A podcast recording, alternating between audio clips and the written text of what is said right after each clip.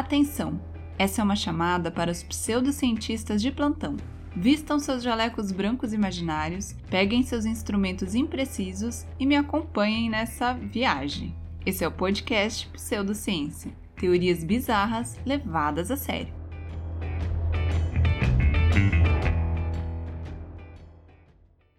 Olá, meus queridos colegas pseudocientistas! Aqui é a Carol e esse é mais um episódio do podcast Pseudociência. Esse podcast que tá num clima romântico, né, meus queridos? Love is in the air. Porque hoje nós vamos conversar sobre almas gêmeas. Ah, que amor, né, gente? Mas é claro que para ser feliz no amor, não adianta nada saber tudo de alma gêmea você precisa seguir o podcast aí na plataforma de áudio que você escuta. É só apertar o botãozinho seguir, ativar o sininho e deixar aquelas 5 estrelas marotas pra tia. E também segue a gente lá no Instagram, arroba podpseudociência e no Twitter, arroba podpseudociência. Então, né, meus queridos, almas gêmeas. O que são almas gêmeas todo mundo sabe, né, gente? Exceto Fábio Júnior, que cantou Almas Gêmeas, Dois Amantes, Dois Irmãos. Bizarro, né? Alma gêmea é aquela pessoa que tá por aí e que vai fazer da sua vida melhor, que vai assim combinar perfeitamente com você, e você vai ser feliz se estiver ao lado dela. Em outras palavras, uma grande baboseira, né, meu povo? Quem é que acredita em alma gêmea, gente? Eu tô aqui me fingindo de romântica, mas vocês me conhecem, né? Eu já vou começar dando a minha opinião, porque eu não acredito nessa baboseira de alma gêmea, não. E eu sei que a maioria de vocês também não acredita, porque eu fiz uma pesquisa sociológica pseudocientífica lá nos stories no Instagram. E é por isso que você precisa seguir o podcast, né, meu querido? Tá esperando o quê? Me ajuda a te ajudar, não é mesmo? Mas enfim, gente, eu fiz essa pesquisa, eu perguntei para vocês se vocês acreditam em alma gêmea ou não e venho dizer que a maioria dos pseudocientistas concorda comigo, porque 76% de vocês disse que não acredita em alma gêmea, enquanto que apenas 24% que é iludido, né, gente? Os famosos trouxas. Ah, os famosos românticos, né, gente? Não são trouxas não. Mas é que, né, alma gêmea é um conceito complicado. É um conceito assim que seria só uma pessoa, né, gente? Uma pessoa em todo o mundo capaz de te fazer feliz. Na verdade, essa pessoa existe, sabe quem é? Você mesmo. É que a tia também é coach, sabe, gente? Eu não queria contar, mas agora ficou bem óbvio, né? Não tem mais como esconder. Mas enfim, meus queridos, se a alma gêmea é uma grande baboseira no mundo real, a tia trouxe histórias muito legais, viu, gente? Histórias babadeiras sobre essa ideia de alma gêmea e como ela muda em diferentes culturas. E é lógico que. Teorias bizarras, né, meus queridos? Lógico que depois nós vamos discutir teorias bizarras que explicam essa coisa da gente se apaixonar por alguém, né, gente? Porque acontecer, acontece, né? Não é porque não existe alma gêmea que a gente não se apaixona, que a gente não ama. Os pseudocientistas também têm coração, né, meu povo?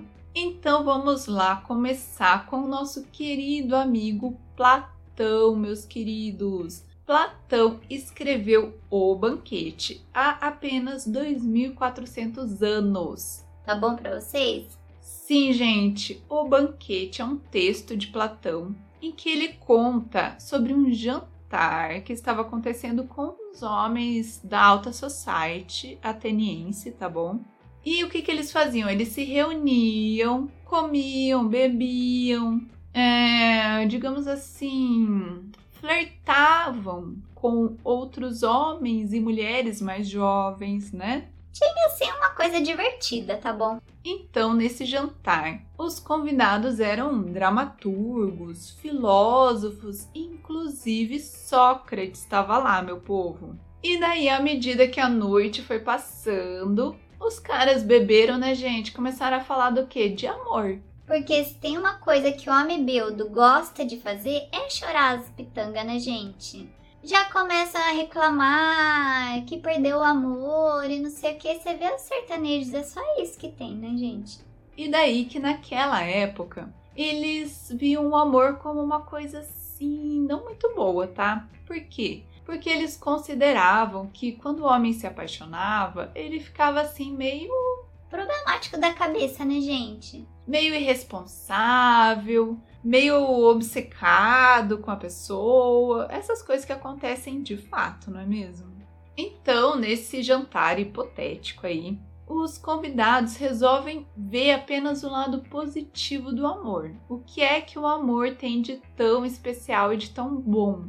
E um deles diz que o amor torna as pessoas corajosas, especialmente os soldados, porque os soldados homossexuais iam para a guerra com os seus parceiros. E esse amor que eles sentiam um pelo outro os tornavam mais valentes. Que realmente, né, gente? Quem é iria pra guerra pela pessoa que ama? Não iria, né? Vamos falar a verdade? Pois bem, esse cara então levantou essa questão, né, que eles ficariam mais valentes, mais corajosos quando iam para a guerra com o seu amado. Depois, o Sócrates também diz que aprender a amar é um passo em direção à descoberta do conhecimento filosófico, então cada um vai dando a sua opinião ali, né? Mas chega um momento em que a palavra é dada ao nosso amigo Aristófanes. Esse nosso amigo, com esse lindo nome, começa a discursar, mas ele não faz igual aos outros de dar a opinião dele. Ele conta uma história, um mito sobre como teria se originado o amor. Então ele diz o seguinte, gente, que no início dos tempos, os seres humanos tinham um formato totalmente diferente. Era como se duas pessoas andassem juntas, coladas. Então as pessoas tinham quatro mãos, quatro pernas, eles tinham uma cabeça, mas tinha um rosto de cada lado. Bizarro, né? Dois órgãos sexuais e tudo mais. Então eram duas pessoas em uma só. E eles eram muito bons, porque, como eram duas pessoas em uma só, eles conseguiam andar para o lado que eles quisessem, eles corriam muito mais rápido. Enfim, eles eram muito melhores do que a gente. De acordo com nosso amigo Aristófanes, essas pessoas, obviamente, tinham dois órgãos sexuais, né? E dois gêneros também. Então, podia ser dois homens, duas mulheres ou um homem e uma mulher grudados, né? Em uma pessoa só. E daí, gente, que esses seres eram muito poderosos. E eles resolveram atacar os deuses. Simplesmente porque por que não, né? E daí, né, gente, que os deuses não gostaram nem um pouco disso, então eles se reuniram para discutir o que, que eles iam fazer com aquela situação, porque não dava para deixar os humanos tomarem o poder, não é mesmo? E daí que vários deuses falaram para destruir todos os humanos e tacar fogo no parquinho. Mas Zeus disse que a humanidade não devia ser destruída, e sim humilhada. Então, eles decidiram cortar os humanos em dois. Então, Zeus falou o seguinte, gente: E se eles continuarem sendo insolentes e não ficarem quietos, vou separá-los novamente e eles pularão em uma única perna. Então, pensa o seguinte: a gente tinha quatro pernas, certo? Quatro braços e tralalá e Zeus separou a gente no meio, então nós ficamos com duas pernas, dois braços e tal. Mas se nós continuarmos brincando com Zeus, ele vai cortar a gente de novo, e daí eu quero ver a gente com uma perna, um braço só, não é mesmo? Então foi isso que eles fizeram, eles cortaram as pessoas ao meio e daí que surgiu uma nova era, não é mesmo? Os seres humanos mudaram e agora eles estavam separados de suas metades. Por isso, essas duas metades vagam pela Terra procurando uma pela outra. E daí é lógico que depende muito de como esse ser era antes, né? Eu falei para vocês que podia ser dois seres masculinos, dois femininos ou um masculino e outro feminino. E assim a gente vive hoje buscando a nossa metade, seja ela homem, mulher e tralalá.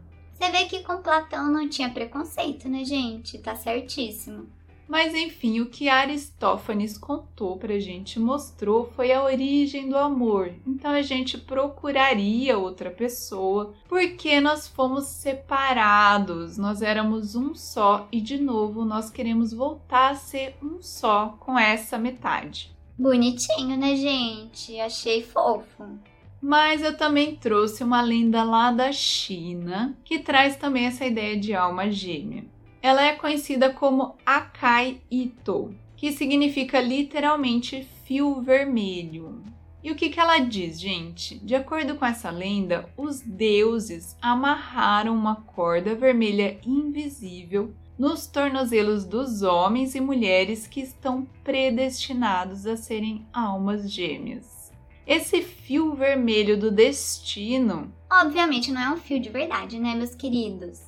É como se fosse uma atração, certo? Que te leva para a alma gêmea e que te faz reconhecer essa alma gêmea. De acordo com a lenda, esse fio vermelho pode esticar ou se amarrar, mas ele nunca vai partir. Não importa o que aconteça na sua vida, não importa o tempo que passe, você vai encontrar a sua alma gêmea. E daí que tem uma historinha, né, gente? Que lenda que é lenda, tem uma historinha que a gente gosta. O que, que aconteceu? Diz que um homem estava prestes a se casar, mas o deus que amarra esse fio aí, que é o deus lunar do amor e casamento, que eu não vou falar o nome porque eu vou falar errado, não quero ofender o deus chinês, né, gente?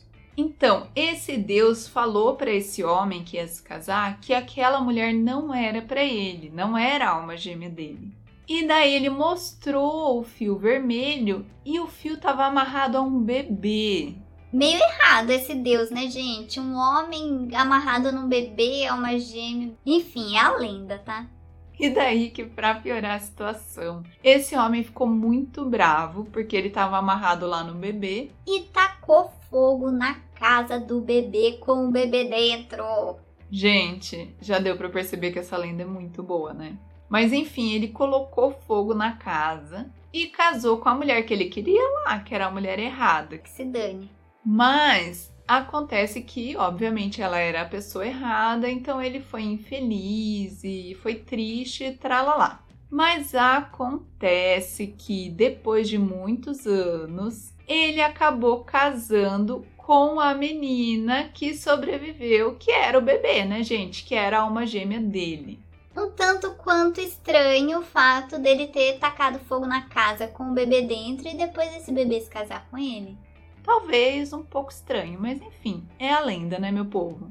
Ah, e detalhe que eu esqueci de falar que quanto mais longe você está da sua alma gêmea, quanto mais puxado esse fio tá, mais triste e solitário você se sente, tá bom? Quer dizer, se a sua alma gêmea nasceu em outro país, você tá ferrado. É basicamente isso.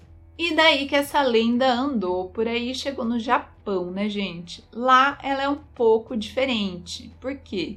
Esse fio vermelho não é amarrado no tornozelo, mas sim no dedo mindinho de cada um. E a versão japonesa da lenda diz que um garoto dizia que nunca ia se casar, até que o deus disse que ele estava ligado a uma garota por um fio vermelho. Ou seja, você vai se casar sim, meu querido, que eu fiz uma alma gêmea para você. Foi basicamente isso que o Deus falou para ele, tá? Mas acontece que esse menino ele não queria se casar de jeito nenhum, né, gente? Um solteirão, ele não queria se amarrar. Então o que, que ele fez? Ele encontrou essa menina e tacou uma pedra nela. Gente, vocês acham que precisavam disso? Não precisava, amigo. O que, que é isso? Mas enfim, ele cresceu dizendo que não ia se casar, mas acontece que ele encontrou uma menina, se apaixonou e casou com ela. Mas acontece que ele nunca tinha visto a cara dessa menina, ela sempre deixava a cara coberta. Fazendo a misteriosa, né, gente? Eu gostei. E daí, quando ele perguntou, depois de casado, por que ela sempre tampava o rosto, adivinhem o que ela disse, meus queridos? Ela disse que ela não mostrava o rosto porque na infância um garoto atirou uma pedra nela e deixou uma cicatriz na sobrancelha. Por essa ninguém esperava, né, gente?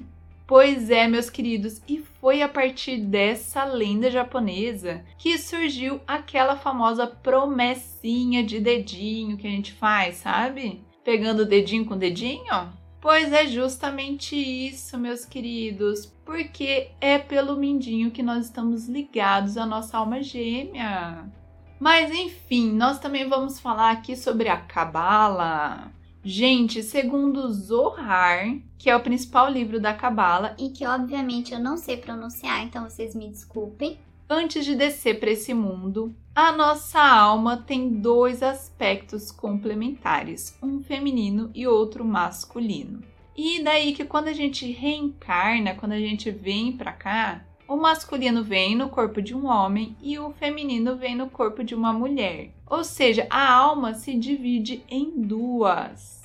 E é por isso que, até encontrar nossa alma gêmea, teoricamente, nós estaríamos sempre sentindo esse vazio, essa sensação de que está faltando alguém. De acordo com esse livro, de acordo com a Cabala, encontrar sua alma gêmea é a maior plenitude que você pode ter. Mas acontece que, de acordo com a Cabala, meus queridos, nada é muito fácil, não, tá bom? Aqui não tem almoço grátis. Ah, eu tô muito coach hoje, né? Enfim, de acordo com a Cabala, as coisas boas só acontecem quando a gente merece. Então, para encontrar sua alma gêmea, você tem que merecer, né, meu querido? Você tem que tratar as pessoas bem, fazer o bem, tralalá, para encontrar essa pessoa que vai te fazer mais feliz.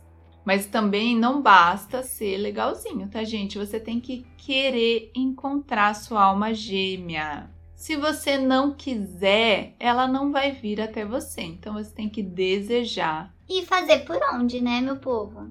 Agora tem uma questão, tá, gente? Que diz esse livro aí da Cabala que esse encontro das almas gêmeas é uma coisa que beneficia todos ao redor, que traz assim muita luz para o mundo. Então, esse encontro não faz com que as pessoas fiquem as mesmas. A ideia é que haja um crescimento, que você e a outra pessoa e todo mundo ao redor evolua. E por isso eles dizem que a alma gêmea vem do outro lado do oceano. O que isso significa? Que essa alma gêmea não é uma pessoa tão parecida com você, que vai ter muitos desafios, muitas coisas a serem superadas para que haja esse crescimento e realmente faça sentido toda essa busca e que você se torne uma pessoa melhor, tá bom? É basicamente isso. Aí, detalhe. Esse é detalhe, bem detalhe mesmo. Que geralmente o homem é mais velho do que a mulher. Por quê, gente? Aqui a Cabala trouxe uma realidade, tá bom? Ela diz o seguinte: que as mulheres são mais evoluídas espiritualmente e amadurecem mais rápido. O que todos sabemos que é verdade, né? Então elas empurram os homens para a evolução. E o sinal mais claro de que você encontrou a sua alma gêmea é que existe quase que uma telepatia, como se vocês se entendessem muito facilmente e tudo der certo de cara nesse sentido, né, gente? Tudo der certo no sentido de você se sentir bem com a pessoa e tá na dela, né? Mas também é importante dizer que a Cabala diz que toda pessoa se conhece por alguma razão. Seja o amor da sua vida, seus amigos, seus inimigos, todo mundo tá na sua vida por uma razão. Então, a alma gêmea é mais uma coisa dessa, né, gente? É a pessoa que vai te deixar à vontade, com quem você vai compartilhar a sua vida e tralalá. Essas coisas românticas tudo, tá bom? Agora nós acabamos esse papo de alma gêmea, esse papo sério, né, gente? Ai, papo amorzinho, papo de paixãozinha e tralalá. Porque agora nós vamos entrar no assunto pseudocientífico, né, meus queridos? vamos entrar nas teorias bizarras que explicam por que, que a gente se apaixona por outra pessoa. Então você já sabe, eu vou trazer as teorias aqui e você vai lá no Instagram, arroba podpseudociência, ou no Spotify, é só abrir o episódio para votar na teoria que você acha mais correta, tá bom? De vez em quando esse do Spotify não funciona, mas enfim, né, gente? A ideia é que funcione. Então vamos lá para nossa primeira teoria bizarra, que responde a seguinte questão: Por que nós nos apaixonamos por alguém? Primeira teoria diz que nós nos apaixonamos por outra pessoa porque estamos programados pela Matrix. Gente, fala aqui a verdade pra ti. Você joga The Sims pra quê? Não vai me dizer que é para deixar de ser um batedor de carteira e virar um criminoso de sucesso. Não vai me dizer que é para tirar a escada da piscina e ver a pessoa morrer. Eu sei que tudo isso a gente faz. Faz. Mas é uma coisa secundária, né, gente? O que a gente quer ver é romance. A gente quer que eles se apaixonem, que toque aquela musiquinha, que eles casem e lá. Não é mesmo? Todo mundo tá procurando isso por quê? Porque nós fomos programados pela Matrix, meus queridos. Assim como a gente faz com os nossos Sims. Coitados fazendo eles ficarem sem comer e sem dormir para se apaixonarem? Assim também os caras fazem com a gente. Os caras quem? Os programadores da Matrix, tá bom? Eles também querem ver romancinho, eles também querem mexer com a nossa cabeça. E é por isso que eles fazem com que a gente tenha esse interesse romântico por outras pessoas, tá bom? Segunda teoria diz que nós nos apaixonamos por obra de magia. Agora eu quero saber quem é que nunca viu aquele papelzinho. Trago a pessoa amada em três dias, gente. Tá em todo lugar. A magia para fazer as pessoas se apaixonarem existe. Tanto existe que essas pessoas aceitam pagamento só depois do resultado. Vocês já viram isso? Gente, eu boto muita fé a pessoa que aceita o pagamento só depois do resultado, ela tem os poderes, né, gente? Ela sabe o que tá fazendo, ela garante o resultado.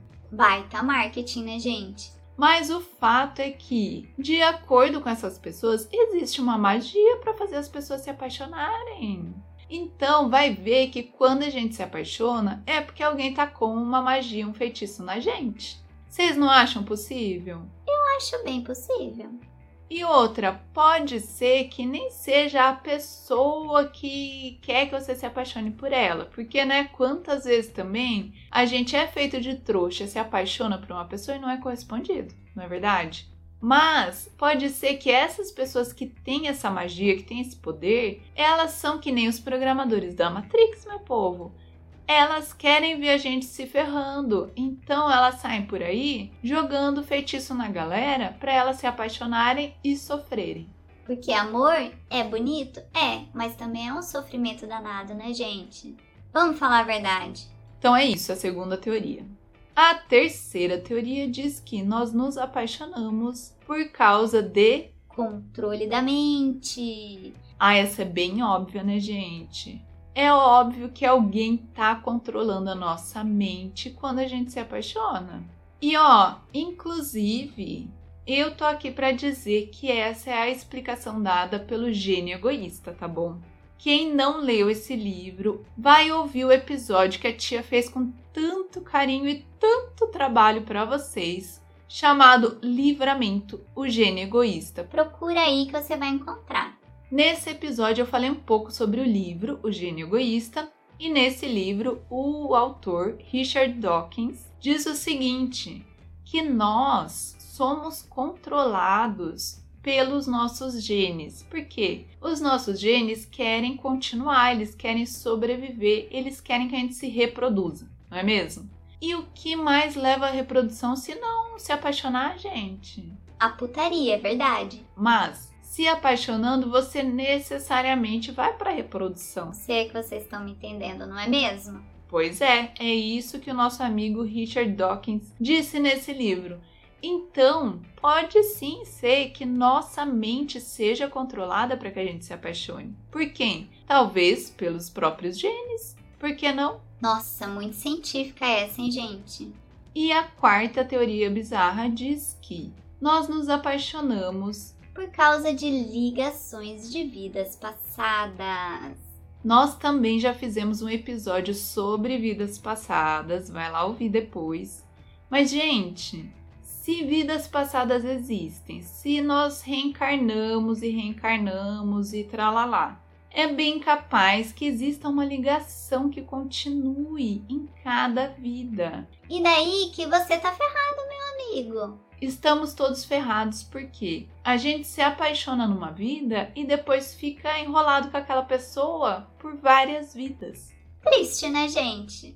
Eu achei meio deprimente, não vou mentir. Mas enfim, e isso pode explicar várias coisas, né, gente? Por que, que a gente se apaixona por alguém que não tem nada a ver? Enfim, explica um monte de coisa, né, meu povo? Então, se você é da galera da reencarnação, essa é a sua teoria, tá bom? Então vai lá no Instagram ou no Spotify para votar na teoria que você acha correta, tá bom? Também não esquece de indicar esse podcast para todo mundo que você conhece, especialmente para sua alma gêmea, né? Sim, traga mais pseudocientistas. Dia dos namorados está chegando. Eu esqueci de falar que é por isso que existiu esse episódio, né? Dia dos namorados está aí. Traga o seu amor para a pseudociência, tá bom? Essa é a campanha Dia dos Namorados Pseudociência. Porque qual presente é melhor do que todo esse conhecimento que eu trago aqui para vocês, queridos? Nenhum, né? Nenhum. Muito obrigada a você que ouviu até aqui e a gente se vê no próximo episódio. Até mais!